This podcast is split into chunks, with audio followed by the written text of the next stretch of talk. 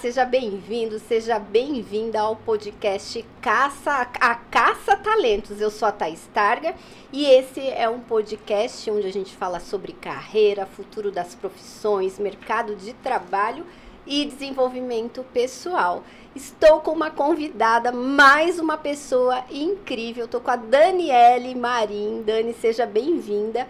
A Daniele, ela é Headhunter e ela é gerente regional da Michael Page. Ou seja, a mulher entende tudo de mercado de trabalho, desse mercado de recrutamento. Ela tem hoje uma posição que é praticamente global, então ela fala com o mundo inteiro e ela vai nos presentear com conteúdo incrível. Então vem comigo que ó, quase uma hora de bate-papo para transformar a sua jornada profissional. Dani, gratidão por você estar tá aqui.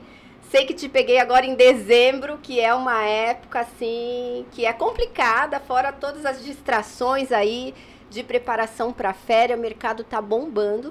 Então queria te agradecer muito de você ter vindo aqui, essa disponibilidade da gente estar tá conversando. Obrigada a você, Thaís, pelo convite. Né? Nós nos conhecemos já há tantos anos e, e acompanhamos tantas mudanças no mercado de trabalho. Para mim é um prazer imenso estar aqui com você. Ah, legal.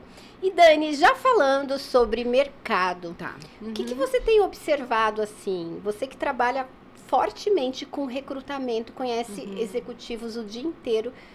Qual que é a sua visão? O que está acontecendo com o mercado agora? E quais, assim, seus desafios, falando em termos de recrutamento mesmo? O mercado esse ano, principalmente no segundo semestre, ele foi bem movimentado, né? Nós percebemos assim um aumento no volume de posições, é, posições, cadeiras estratégicas dentro das organizações, salários bem interessantes. Isso nacionalmente, porque a gente acompanha isso em todas as nossas regionais e é um movimento nacional. E, mas, por um outro lado, um descasamento, às vezes, na busca desses profissionais, né? Em termos, assim, de competências, o idioma ainda para nós é muito desafiador, né? Todo ano a gente fala isso, mas é algo que vai demorar ainda, né? Para ter, assim, uma mudança muito grande do cenário. Mas, assim, está sendo um ano bem interessante para movimentação. Né? Você vê, foi feita uma pesquisa, 40% dos brasileiros queriam trocar de emprego em plena pandemia, né? 40% é muita gente. Né? E está tendo esse, esse movimento. Eu acho muito bacana quando o mercado está assim, está fervilhando, com boas oportunidades, né? mudanças nas cadeiras, as pessoas alçando é, outros voos, né? olhando para sua carreira de forma mais estratégica, né? planejando os próximos passos. Então, tudo isso a gente tem observado aí neste ano. Perfeito. E já que você trouxe é, esse dado de 40% dos profissionais querendo mudar de trabalho, para você tem diferença quando você faz um contato com alguém se o profissional está empregado ou se ele está disponível para o mercado? Qual que é a sua visão? Geralmente eles, os profissionais, assim, no nível que nós trabalhamos, são bem abertos e estão acostumados a serem abordados pelo mercado. Quer dizer, é uma prática comum, eles também querem até entender como que está o nível da sua empregabilidade, né? E entender que, às vezes, naquele contato pode estar tá a mudança da vida dele, né? Então, geralmente são bem abertos e hoje é diferente. Por exemplo, há 10 anos atrás, às vezes você ligar para um executivo, né? Ou para um gerente, coordenador, às vezes a pessoa ficava meio, né? Assim, é, incomodada. Hoje não, assim, forma-se uma rede de uma, assim, num, numa maneira muito mais fácil, muito mais harmônica, a troca de informações, a indicações. Hoje o mercado ele está muito mais acessível do que era no passado. E você acha que o profissional pode se desvalorizar por ele não estar empregado? Qual é a sua visão do ponto de vista assim do quanto vale esse profissional? Porque tem muita gente que fala: "Nossa, é procure emprego enquanto você ainda está trabalhando. Não uhum, espere ser uhum. demitido uhum. ou não peça uhum. demissão". Então eu quero saber, nem vou dizer o que eu penso, quero saber tá. a sua opinião mesmo com relação a esse dado. Eu estou há 15 anos em consultoria executiva e dentro desses 15 anos eu nunca fiz distinção nesse sentido, nunca. Porque são tantas é, nuances né, que acontecem nas empresas, mudança de estratégia, é, relacionamentos políticos. Então, assim, eu nunca olhei para isso. O que eu entendo, que às vezes né, se fala, não, é mais fácil procurar porque você está menos ansioso. Uhum. Né? E quando você está menos ansioso, você tá, pode estar tá olhando com mais com atenção mais minuciosa, entendendo se aquele desafio faz sentido para a tua carreira, para o teu planejamento ou não. Quando você está no mercado, você tem uma questão de, de um time ali, né? Então, assim, às vezes acaba fazendo uma escolha inadequada e acaba cobrando, às vezes, um pênalti muito grande na carreira do profissional. Então, assim, mesmo quando a pessoa está disponível, assim, a, a minha orientação é que sempre ela procure com muita cautela porque assim para ele não ser cobrado depois, né, é, por uma escolha inadequada ou por ficar pouco tempo naquela empresa, fazer uma movimentação e daqui a pouco mais uma com tempo curto, acaba cobrando um pênalti. Perfeito, também concordo com você. Perfeito. Não, que bom, não sabia que, bom que, que nós estamos alinhadas, né? responder. né? Porque para mim também sempre foi indiferente uhum. e concordo também, porque na perspectiva de quem está buscando um novo trabalho, você ir para uma entrevista e saber que é tudo ou nada, porque você não tem a sua empresa para você voltar, aquela empresa Sim. não vai te pagar ali no início do mês, Sim. gera uma ansiedade e assim uma responsabilidade muito maior. Muito grande. E daí o profissional às vezes não consegue driblar aí todo esse nervosismo uhum. e chega na entrevista que é uma posição interessante, ele tem o perfil, ele tem todos os requisitos e o nervosismo, às vezes os profissionais têm branco no momento da entrevista, ou falam demais, ou às vezes até profissional que fala, Thaís, eu fui totalmente inadequado na entrevista. Estava tão nervoso que eu não sei porque eu fui por esse caminho. Quando eu vi, coloquei tudo a perder. Então, concordo uhum. com você. Mas, se o profissional está no mercado de trabalho, está disponível, é trabalhar inteligência emocional ali. Eu sempre uhum. Estou gravando muito conteúdo ajudando até os profissionais a melhorarem seus estados mentais antes de ir para uma entrevista. Porque a entrevista tem muito a ver com o estado mental daquele dia. A com gente certeza. prepara, os profissionais preparam, é fundamental, estratégia, mas às vezes eu, eu, já entrevistei pessoas que, tipo, tinham passado a noite num velório. A pessoa não chega ali no estado mental legal por mais que esteja tecnicamente preparado, uhum. alguma coisa nela vai estar tá ali triste, desanimada, cansada, e isso transparece muito nesse momento da entrevista. E você faz muitas entrevistas, Dani? Muitas. Quantas o entrevistas você tem feito no dia? Não, você sabe, assim, que um dia eu quis fazer uma conta, assim, de quantas pessoas tinha entrevistado na minha vida profissional. Sim. Não cheguei. Não chegou? Não cheguei, não cheguei numa conta. Mas, assim, são muitas entrevistas, né? Geralmente, assim, a gente tem uma média de 15 aí por semana, entre Sim. entrevistas e reuniões comerciais, né? Uhum. Mas tem semanas que são muito mais, né? E tem semanas que são menos. Assim, o que eu sempre busco orientar os profissionais nos processos, essa questão que você falou do tudo ou nada, né? É, é aquela hora. E é a hora, né? Fechou a porta, não adianta ter o melhor insight, lembrar daquele case maravilhoso do passado. Foi, né? Então, assim, eu sempre penso, prepara. Às vezes, assim, eu, eu, sugiro que eles montem um material, até um PPT, com os principais cases da sua carreira que você vai alimentando, para você ter isso no teu modelo mental. Porque você vai estar numa situação de estresse. Não adianta, né? Então, se você não está com aquilo na tua mente, né, com aqueles cases, assim, azeitados, né, que você possa falar, que você possa trazer.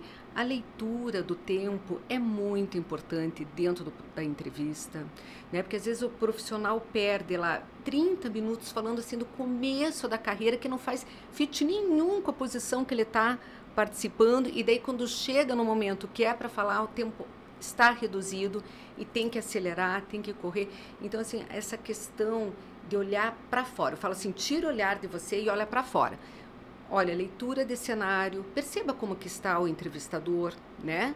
Se ele está assim focado, se ele está é, prestando atenção 100% em você, né? Escuta quando ele te pergunta, né? Deixe um espaço para também ele te perguntar, porque às vezes a pessoa começa pessoa a começa, nossa, eu, eu... e vai embora, Thaís, Sim. né?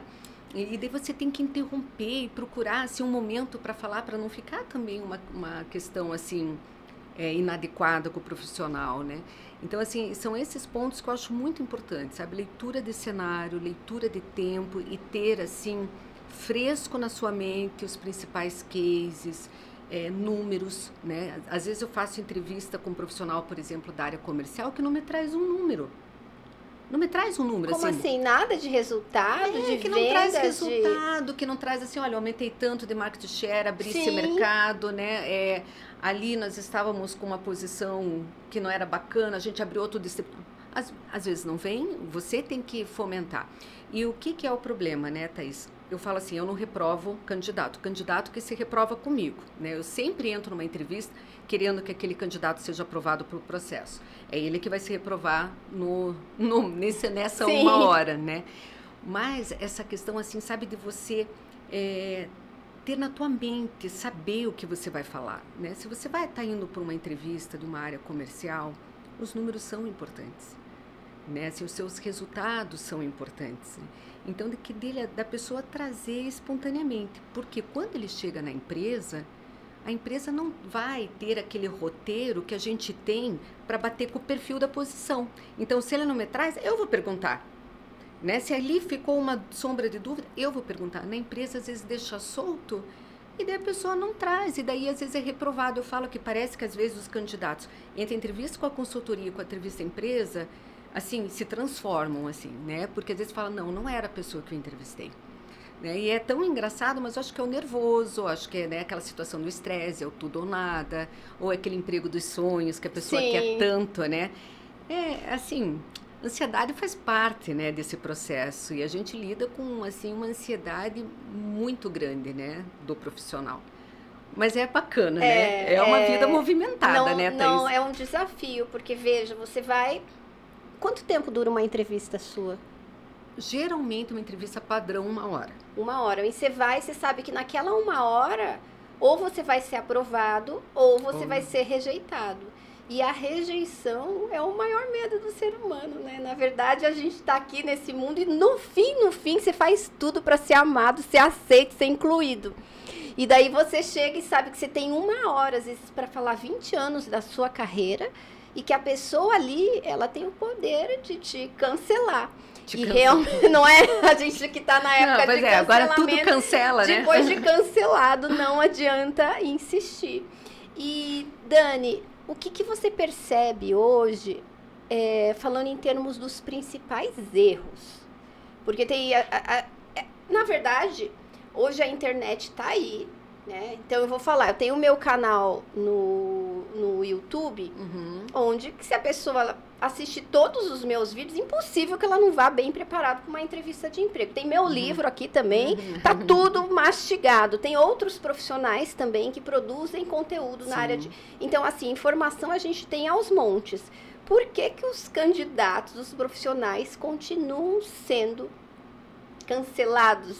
Não aprovados nos processos seletivos, sendo que são pessoas inteligentes, pessoas que não sei se todos se preparam, mas creio que boa parte se prepara. O que está acontecendo, produção? Por que, que não dá certo? O tempo, assim, o tempo passa. Não sei se você tem essa percepção. Tá. A gente é antiga aqui no mercado. Não vou nem falar não, melhor quanto nem tempo falar, de né? Que a gente se experiência conhece também. Não, não, não, melhor nem de falar. outra vida, falar. né? Vida passada. Mas enfim, o que, que acontece? Que a gente doa, doa conteúdo, né? Muitos profissionais é, evoluem e chega na entrevista a gente começa a ver erros assim que Uhum. aconteciam quase bem similares ao que acontecia há 15, 20 anos atrás. Qual que é a sua percepção de tudo isso? A minha percepção é bem similar à tua, Thaís. Eu, ente- eu percebo que o profissional ele não vai bem preparado para a entrevista. Ele não vai. É claro que quando você participa de um processo sigiloso, e assim, 80% dos nossos processos são sigilosos, você não sabe né, é, para qual empresa que é, mas você sabe o segmento, você sabe os desafios da cadeira, você sabe mais ou menos o faturamento da empresa, se é nacional ou multinacional. Quer dizer, você tem indicadores ali que podem te levar a, assim, a olhar um mercado. E eu vejo assim, a gente tem um acesso a tanta coisa. Quando eu comecei em consultoria executiva, mal, mal a gente tinha um Skype, estava começando o Skype, estava começando o LinkedIn, né? Não era, é, você fazia hunting por telefone, tinha que contar historinha para chegar no profissional e tudo. E hoje, assim, a gente tem tanta tecnologia, né? É, tanto conteúdo disponível, mas os profissionais às vezes se comportam como se comportavam há 10 anos atrás. E assim, não tendo um preparo, não tendo uma. Por exemplo, né, quando ele vai para entrevista com a empresa, que a empresa abre ali para ele fazer perguntas, ele faz às vezes perguntas que estavam no site, que era só entrar e olhar, porque daí ele já sabe qual é a empresa, né? Olhar e ver, sabe assim, número de funcionários, quantas, quantas sedes tem, alguma coisa que saiu na mídia. Eles não vão assim com um ponto que traz um interesse, que linka, né? Com o, com o entrevistador, com o profissional. E daí quando você pega uma pessoa que tem assim esse olhar mais macro, assim, né? Que se prepara, e que tem uma energia boa se destaca muito. Você acaba a entrevista assim, você está assim apaixonada pelo candidato. Você fala assim, não, é, a pessoa, é maravilhosa, é, né?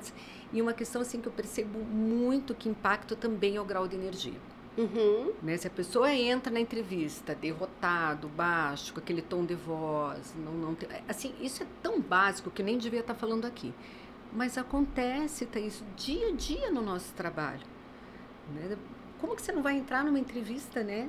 Motivado, assim, com a tua energia alta, querendo mostrar o teu melhor, e, né? Mas a gente sabe que tem perfis diferentes, né? Mas por isso que tem preparo e por isso que a gente tem perfil adaptado do DISC. Né? Nós Exatamente. temos uma natureza e um perfil né, que a gente está se no trabalho. Quisesse, né? Eu, assim, eu, eu que tenho perfil introvertido, eu ficava o dia inteiro na cama com friozinho em Curitiba vendo Netflix, mas eu tenho Sim. que me adaptar, eu tenho que né, sair da cama, aguentar o desconforto ali e, e, e, produzir alguma coisa. Sim, com certeza. E hoje as suas entrevistas, elas são 100% remotas? Elas estão 100% remotas. E você acha que o fato de ser remota pode prejudicar? Talvez se fosse presencial, a pessoa ia demonstrar mais energia? Que, que tem ainda alguém que fica, digamos, mais receoso, inseguro por estar tá falando para uma câmera, ou que tem um despreparo para lidar com uma câmera e a tecnologia de fazer uma entrevista remota?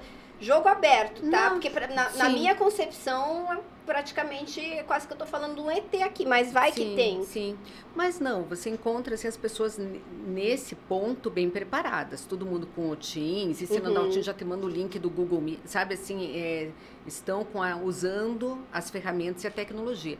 Eu já utilizava a parte de entrevistas remotas, porque como a gente sempre buscou nacional, Sim. então fazia parte do nosso dia a dia, para a gente não mudou muito.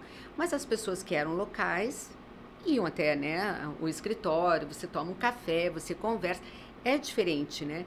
Ele ficou, assim, o, o, mundo digital ficou uma coisa mais assertiva, mais direcionada, né? Mais objetiva. Você não tem muito aquele quebra-gelo. Ah, então, e o tempo em Curitiba? Chove? você não tem Foi difícil chegar parte. até aqui, é. eu sempre perguntava.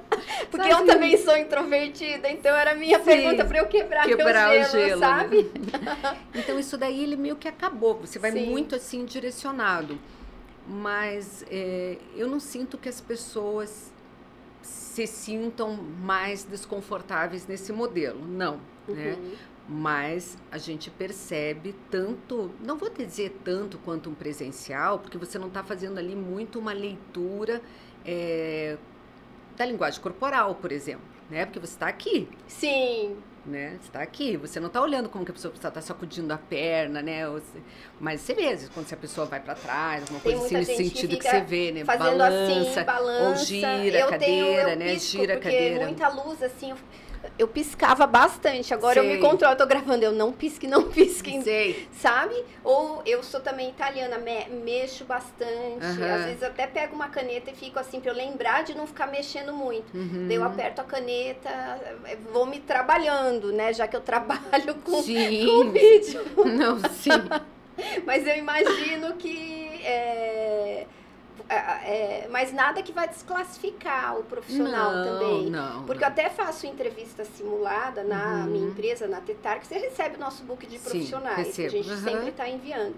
E a gente treina o profissional. E a gente treina, inclusive, como que ele vai fazer com a iluminação dele, linguagem corporal. A gente treina para ele ser perfeito na entrevista, uhum, mas o que uhum. eu sempre digo, a gente tá, a gente quer performance máxima, mas também fica tranquilo porque não é porque você está gesticulando demais que você vai ser eliminado. Não, não é porque você piscou, mas assim, é, até se um dia você for proferir alguma palestra ou participar, é importante estar atento a esses pontos e por que não uhum. é, ir para a entrevista já com uma performance de alguém que fala muito bem com câmera. Mas é, eu queria saber assim, você acha que com tudo isso de informação, as pessoas realmente se preparam ou as pessoas não é falta de interesse ou falta de competência mesmo? Eu acredito que é mais falta de interesse do que de competência, né? Assim, é, antes até da gente começar, a gente estava falando que todo mundo gosta de ser ouvido, de gosta de ser amado. Tem uma questão egóica uhum. muito grande, né, Thaís? Todos nós, né? E, e a questão, às vezes, do que o profissional, ele tem, assim, muito aquela questão assim, não, mas eu sou o cara né? Assim, eu sou cara porque eu fiz isso, fiz aquilo e parará. E às vezes não é bem assim, né? Porque ele talvez foi o cara naquele segmento, naquele determinado momento de mercado. O mercado muda, né? As pessoas mudam, a tecnologia muda. Então, o, por isso que eu falo é tirar os olhos dele e olhar para fora, sabe? Eu falo assim, a gente fica muito olhar na gente né? No que assim, no que eu vou falar, no que eu fiz, no que eu trouxe, mas assim, eu não olho muito para fora. É, eu me comparando com os profissionais de mercado, onde eu estou, né? É, pensando assim nessa empresa que eu quero trabalhar, vamos supor, uma multinacional do setor automotivo, como que está meu inglês? Como que está? Eu tenho meu MBA, não tenho, me preparei, não me preparei, né? Então é esse olhar para fora que eu acho que falta, sabe? Tem um olhar muito interno e às vezes com pouco autoconhecimento. Nós somos do mercado, nós somos psicólogas, né, de formação e tudo, mas mesmo assim, é, para gente ainda falta. Então, aquele profissional que não não foi treinado a isso, não foi desenvolvido para isso, né? É, ele realmente assim ele não tem a competência porque ele nunca foi treinado, ele nunca olhou, ele está olhando o processo, ele está olhando software, ele está olhando é, projetos e deixa de olhar às vezes, mas qual é a minha fortaleza, né? Em que empresa eu seria mais feliz trabalhando? Como que eu posso contribuir mais? Faz sentido para minha carreira? Não faz? Ter uma posição de gestão, será que é tão importante mesmo para mim? Um caminho de... Eles não fazem essas perguntas e vão muito assim pelo retorno de financeiro ou pelo retorno de status, mas tem que fazer sentido com o propósito dele. Porque se é para ele ele quer ser um especialista, né? Ele que seja o melhor especialista e ele vai ser muito valorizado por isso. Então acho que falta essa questão de percepção. Tirar o olho dele, olha para fora. Olha para fora, se compara, lê, se atualiza, né, para poder competir aí de forma igual com os outros profissionais, né? Perfeito, perfeito. Uma aula aqui. Adorei. Exatamente. E você é, entrevista mais homens ou mais mulheres? Como que tem sido dividido isso? Assim, Thaís, eu me orgulho tanto. Bem, você sabe, né? Você também é. Nós somos velha guarda. Assim, Sim. nós somos velha. Eu me orgulho tanto, assim. Olha, até me arrepia de Sim. falar, até me arrepia de ver, assim, a transformação no mundo profissional. E eu que sou mãe de uma menina, né? Que tem 12 anos agora o mercado de trabalho que ela vai encontrar. Quando eu entrei em consultoria executiva, que eu comecei em 2005 na consultoria executiva, você não encontrava mulheres em cargos de gestão. Você não encontrava. Não era porque você não queria pôr. É que você não encontrava. Você ia para a área de finanças, ia para a área de é, industrial. Não tinha. Não tinha e aquilo foi se transformando. De alguns anos atrás, você via aquela transformação, mas era meio assim, uma coisa para inglês ver, sabe? Ah, nós queríamos mulheres, né, na, na short, mas assim, daí os vieses inconscientes, né? Mas eu quero contratar alguém que seja igualzinho a mim, porque se eu Sim. sou boa e deu, deu então é uma mulher um pouco masculina. alguém igual a mim. Sim. Mas, assim, olha, eu vou falar de uns dois anos para cá, o mercado mudou. E hoje a gente tenta buscar assim uma shortlist 50-50, né, para equiparar a, né, a, as chances das mulheres. Hoje você vê as empresas preocupadas e os gestores, homens também preocupados, olhando para a diversidade, porque a diversidade é o que importa, é o multidisciplinar, é a diversidade que você constrói e se desenvolve. Não é todo mundo pensando na mesma caixinha, né? Por que, que a gente fala que a contratação, às vezes, de um profissional externo, aquelas empresas que só promovem, porque tem que oxigenar, tem que vir alguém olhar para aquele processo e falar assim, mas tem jeito de fazer diferente, né? Melhor ou pior, mas diferente, né? Como que você vai inovar, né? Então, assim, eu nossa, eu sinto um orgulho muito, muito, muito grande, Thaís, de estar vivendo esse momento, de poder estar participando desse momento, né? Eu trabalho numa empresa muito preocupada, por isso, para você ter uma ideia, a, a Michael Page tem uma área de diversidade e inclusão já há 10 anos dentro. Nossa, né? está maduro já. Já, uhum. já, nós já recolocamos aqui no Brasil 4.400 placements de diversidade nacionalmente, né? Então, assim, a gente já tinha um olhar anterior a isso, né? Mas hoje vem do mercado também, né? Então, é, porque é uma responsabilidade nossa também de quem está à frente dos processos de apresentar essa diversidade. E quando eu falo diversidade é com D maiúsculo. Uhum. Não estou falando só de gênero, né? Mas Sim. também estou falando de gerações, né? Também estou falando de escolhas, né? É a diversidade com D maiúsculo, né? A consultoria, eu sempre tive isso comigo. Não somos nós que temos que botar as barreiras. Nunca. Nós temos que apresentar né, o que a gente entende que é o mais saudável, né? E o mais saudável é a diversidade, é as mulheres em cargos de gestão, nessas né, equipes multidisciplinares. Pode continuar? Tá. Então, assim, orgulho, né, Thaís? Sim, orgulho. Orgulho, orgulho. Orgulho ver esse movimento de mercado. E você sabe que muita gente me pergunta, né? Thaís, é, quais foram os elementos, assim, porque você era uma profissional de bastidor, tímida. Uhum. você me conhece desde a época que eu era tímida, né? Sim, te Dani? conheço, te conheço. E daí, esses dias eu estava até preparando uma palestra, e as minhas palestras, elas são bem customizadas. Uhum. E eu uhum. comecei a refletir. E acho que o primeiro movimento que me fez chegar até aqui foi esse de sair assim da minha tribo, sabe? Então Sim. eu comecei a estudar marketing digital já faz um tempo e a partir daí é como se eu tivesse assim é, é, aberto a minha mentalidade e, e, e dito para mim mesma, ok, eu vou aprender, não interessa com quem. E a partir disso eu comecei a circular com tribos diferentes. Então, uma uhum. hora eu tô lá com a galera do marketing digital, uhum. outra hora eu tô com cientistas que estudam felicidade. Outra hora eu tô vendo um vídeo de um garoto de 14 anos que mora na Índia e está me ensinando tecnologia. Outra, outra hora eu tô com aquele profissional que, que não, não concluiu nem o ensino médio, mas é um super empreendedor e estou aprendendo. Uhum. E a partir do momento que eu me entreguei a isso, porque antes eu acho que eu julgava muito.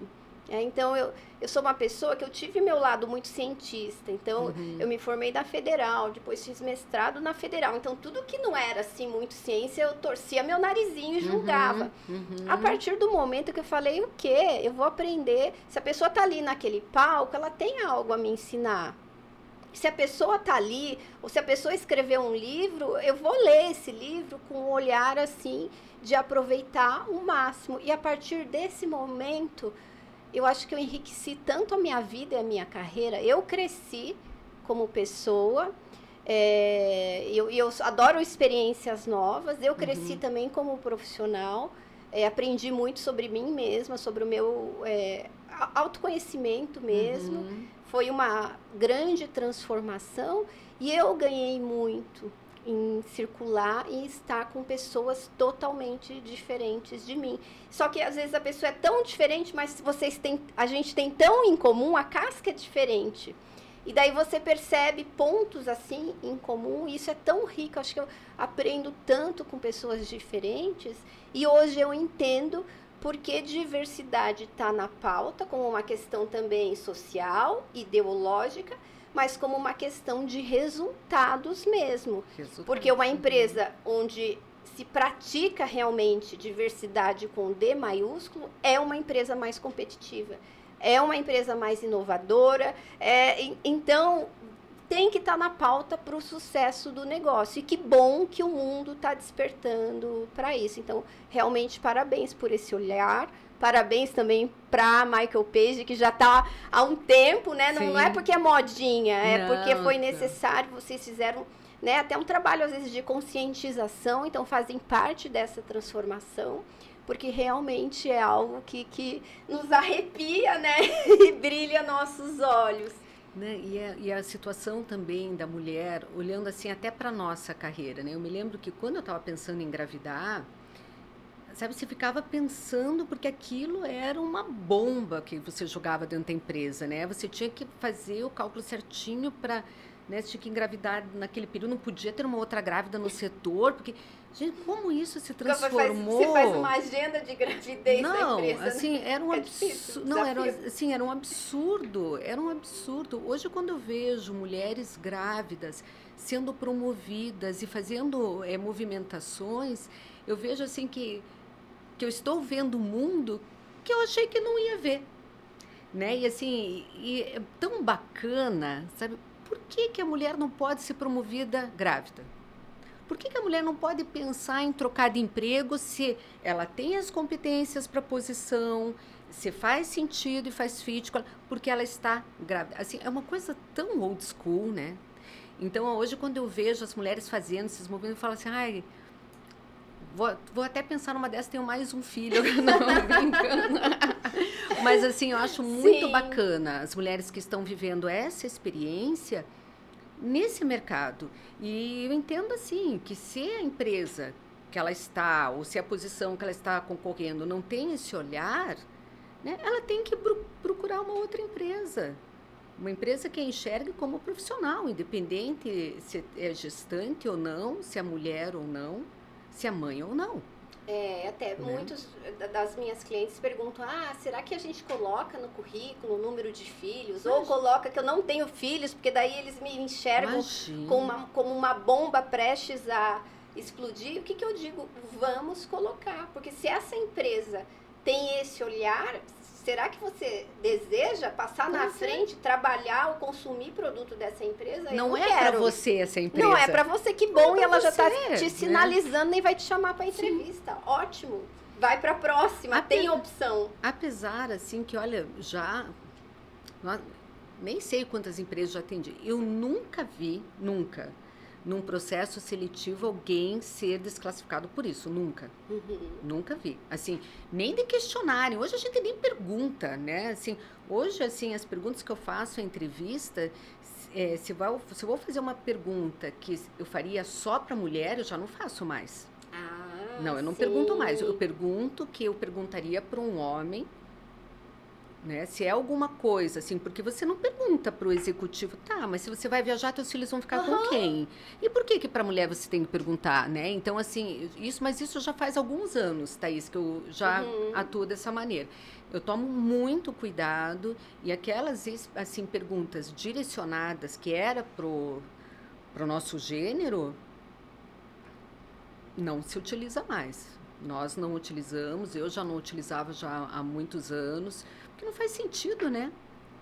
Sim. Faz sentido. Sim. A maneira que ela vai organizar a casa, por exemplo, se ela vai pegar uma posição que tem viagens, a maneira que ela organiza a vida pessoal dela é um problema dela, não é um uhum. problema da empresa.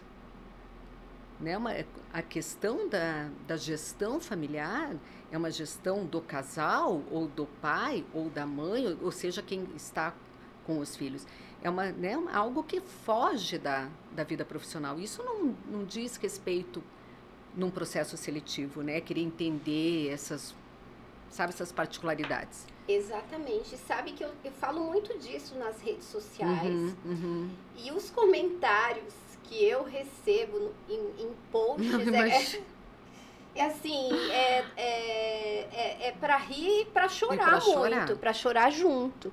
Porque realmente tem mulheres que são sabatinadas, no sentido de, ah, é, de, de perguntar assim, ah, mas quem tem a renda maior na sua casa? E daí, ah, o marido tem salário alto. Ah, então você trabalha por hobby? Ou de repente, é, com quem ficam seus filhos? Se seu filho ficar doente, quem que vai buscar na escola? E sabe, algumas perguntas carregadas de preconceito, de vieses e que a mulher acaba se submetendo porque senão ela a, uhum. a, acaba não se recolocando num período curto de tempo. E o que eu digo muito para as minhas clientes, uhum. às vezes também não é nenhuma questão cultural da empresa. É uma questão daquele profissional, daquele executivo, daquele diretor, daquele gestor que é altamente preconceituosa. Então, às vezes, tem que dar até um desconto, falar Sim. vamos evoluir e vamos buscar informações melhores com relação à cultura dessa empresa. Será que existe tanto preconceito assim? Uhum. Ou é uma situação também individual, que fica difícil saber? Fica difícil saber. Assim, eu concordo plenamente com você. É, quantas vezes a gente já falou hoje no nosso pouco espaço de tempo dos vieses inconscientes, né? Assim, nós que somos da área, eu tenho que também cuidar com os meus diariamente. Sim. Tem que cuidar. Você tem um alerta ao máximo, né? Assim, para você não deixar isso é, vir de forma inconsciente, Sim. né? Só que às vezes a pessoa tá tão ali naquele modelo mental dela que aquilo vem tão inconsciente que nem se dá conta do que está perguntando. E às vezes, que nem você falou, às vezes é a pessoa, não é a empresa. Mas é quem está ali na frente fazendo a entrevista, né? E, e daí entra vários cenários, né? A questão assim da, do pré-julgamento, a questão assim do machismo, a questão assim do que às vezes passou ali na, na área, né? Então são coisas que a gente não tem como julgar também. Se não tem um olhar para aquilo, uma atenção ou uma área de RH muito atenta na empresa e falar fulano, né? Não se pergunta assim, né? Por exemplo, assim, eu já tive uma situação. Sim, fulano, deixa eu te contar uma coisa. Falar deixa assim, eu te né? dar uma aulinha aqui, vem cá, senta aqui. Eu tive uma situação uma vez que um diretor falou assim: ah, mas ela não estava bem maquiada pra, na, na, entrevista, né? Mas assim, você vai lá para um casamento, ou você vai para trabalhar, né? Uhum. É, por que, que, a mulher tem que estar tá maquiada? Como assim? Ele é. quis dizer que ela não soube usar maquiagem ou ela não Não, que ela não estava maquiada, ela não estava de maquiagem, assim, ah, né? E assim, sim. assim, chamou a atenção dele ela não estar maquiada, né? Assim, como se vê, você vê que é um puro viés inconsciente uhum. isso, né? Assim, puro viés, assim, né? É, e, e, a pessoa não faz por mal, mas é modelo mental, né? Então tem que ter assim as áreas de apoio, a área de recursos humanos é muito importante nesse sentido, de fazer um trabalho de preparar esses gestores para essa nova realidade que a gente tem vivido, né? E quem não se preparar não vai ter os melhores talentos. Uhum. Quem não se transformar não vai ser tão competitivo no mercado. Sim, perfeito, perfeito, perfeito. Ô Dani, é, e falando assim em modelo de trabalho, home office, híbrido, qual que você acha que é a tendência agora? O que, que você está encontrando nos jobs, uhum. nas vagas, nas posições que você tem trabalhado atualmente? Tá. Quando são áreas de apoio, muito home office, muito híbrido. Uhum. Quando é indústria mesmo, bem ligada ali à, à questão de processos de operação de produção, é, já estão assim a maioria presencial, uhum. a maioria presencial. Mas tem esse cuidado das áreas de apoio não estarem, até para não trazer risco para esses que realmente precisam estar lá, né? Mas eu tenho visto assim uma escolha com muito cuidado, sabe, uhum. Thaís, nesse sentido, né? É, e acho que ainda vai aí 2022, acho que a gente ainda vai muito. E o modelo não vai mais voltar 100% presencial, né? Eu acredito que nós não voltamos mais. Também. Com aquilo que a gente era antes, né? Assim, eu acho que não. Você tá presencial ou tá, em home, tá home total? Home total. Uhum. Nós, temos, nós fizemos a, a política, era que quem quisesse voltar tinha a possibilidade, mas com escalas. Eu optei em não voltar nesse momento e participei até do meu processo seletivo com eles todos online, sem conhecer uhum. ninguém presencial, né? Então também vivi a experiência do candidato, né? Na pandemia. Totalmente virtual. Totalmente virtual. Uhum. Fiz todo o meu onboard virtual. Então eu passei pelos dois lados, né? Trabalhando também e também como candidata nesse período, né? Então foi bem interessante, foi uma jornada interessante. E como que você conseguiu se organizar, assim? Como que foi para você? Você sabe, Thaís, que eu tinha uma vida, bem, você me conhece, né? Assim, era super agitada, porque mãe, esposa, Sim, trabalhando, você vivia em visita, visita empresa uhum. o tempo inteiro e personal, e inglês, essa era a minha rotina, né? Daí, outro dia a gente estava em casa, passou quatro, cinco dias, já tinha me adaptado, achei a coisa, assim, eu achei que eu ia sofrer, eu não tive grau de sofrimento, me adaptei muito fácil. Sim. O que eu sofri foi assim que eu não tinha uma estrutura montada em casa. Eu não tinha uma cadeira adequada, eu não tinha uma mesa adequada para trabalhar. Então nisso aí eu sofri alguns meses, sofri, sofri, até adaptar, ou né, assim, o, é, um escritório, realmente uma base de ter uma cadeira. A gente vê como é importante realmente ter Sim. uma cadeira que, né, é, que tenha uma ergonomia adequada. Mas assim, esse foi o meu maior sofrimento, assim, porque em termos de emocionais, assim, a, a Uhum. transição para mim foi tranquila. Você se imagina voltando a trabalhar de- no escritório? 100% não me imagino mais. Uhum. Não me imagino mais. É, eu sei que ano que vem a gente volta, é híbrido. Ah, né? vai voltar vamos, híbrido. Vamos voltar híbrido. Uhum. Aham. A princípio, três dias no escritório e dois é, home, né?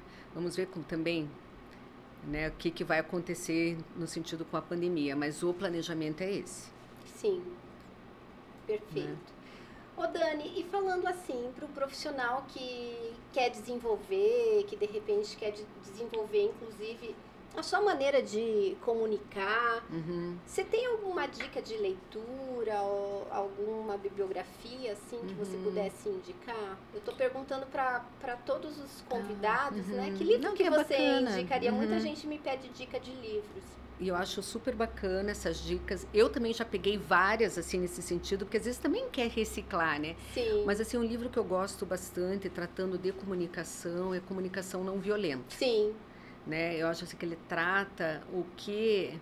é, como nós nos comunicamos de forma inadequada, né? E como a pessoa que está nos ouvindo, às vezes, pode receber uma mensagem completamente equivocada daquilo que você está falando.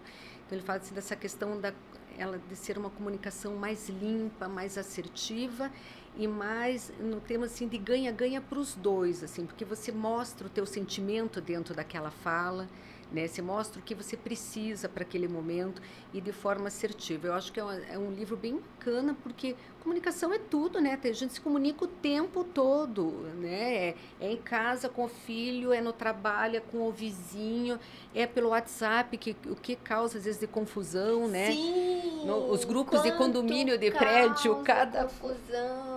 Sabe, porque não está se comunicando de forma adequada, Sim. né? Então, assim, acho que é um livro que é bacana ter, assim, de cabeceira. É, adorei a dica, até porque a maioria dos problemas eles começam por falhas na comunicação. E o bom é que a gente, através da comunicação, a gente consegue também resolver esses problemas, esses Sim. desafios que surgem.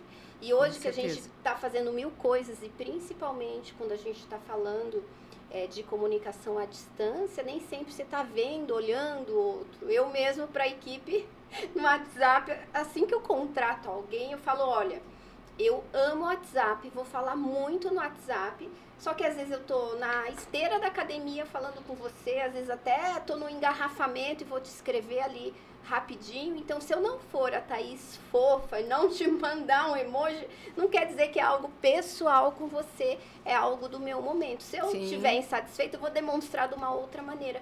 Porque às vezes a pessoa fala, nossa, a Thaís é tão legal e hoje ela foi tão, tão fria. Será que é algum problema comigo? E é normal a Uhum. gente pensar assim. Então eu, eu faço um esforço, já, já faço, eh, já deixo bem didático qual que é o estilo para a pessoa não achar que é algo pessoal. E às vezes a pessoa também entra numa reunião, né? Às vezes não, não tá num dia bom e acaba que a gente precisa falar sobre isso. Isso é necessário, principalmente quando a gente ali não tá no ambiente do, de trabalho, no dia a dia.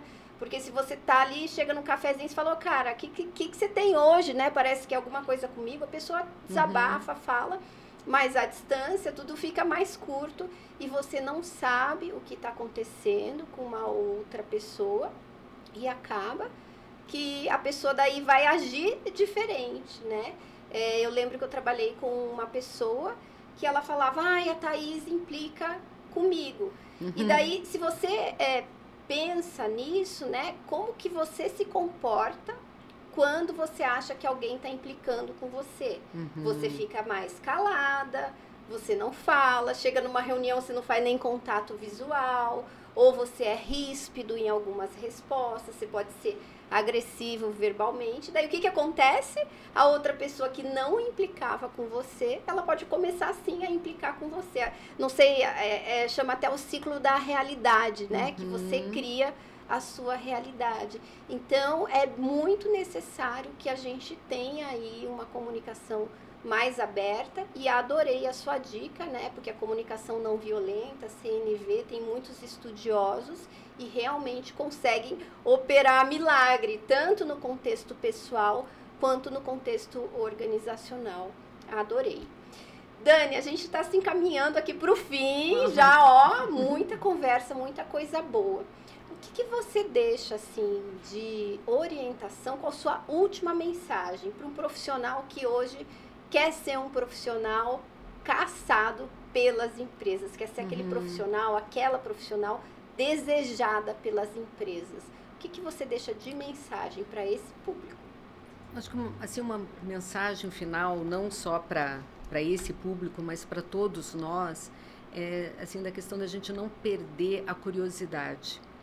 Sabe, não perder aquele olhar curioso de aprender coisas novas, de desaprender o que a gente fez até então, né, daquele jeito, e eu vejo assim que é uma competência que as empresas estão valorizando que há cinco anos atrás eu não ouvia, né? Assim, duas que me marcam muito: a questão da curiosidade e a questão da colaboração. Né? Então, assim, hoje as empresas buscam os gestores que são colaborativos, que são facilitadores, não aquele gestor de processo, aquele gestor que apoia os seus times, que desenvolve, que ele está ali para inspirar. Ele está ali para fazer um papel de coach para aquelas pessoas, né? E não atrás só de uma tabela de Excel ou de um sistema olhando. Então, o que a gente não pode perder, e eu me incluo nessa também, é essa questão da curiosidade e essa vontade de aprender o novo. Né? Que eu acho assim que é, com essa tecnologia, todo dia tem uma coisa nova para a gente aprender, né? E, e, todo mundo tem também o que ensinar para a gente, né? Então, assim, é um movimento, é um movimento da vida, né, Thaís? Eu acho muito bacana. Perfeito, Dani, gratidão. Uma honra ter você aqui. Volte sempre. E você que está assistindo, o que, que você achou desse super bate-papo? E quero honrar você que ficou aqui até o final. Então, a palavra-chave desse episódio é aprendizagem. Então, digita aqui hashtag aprendizagem para saber que você veio até o fim, que você é uma profissional, um profissional diferenciado. Eu vou adorar te conhecer. E um beijo. Até o nosso próximo podcast. Ai, Aí. obrigada. Adorei.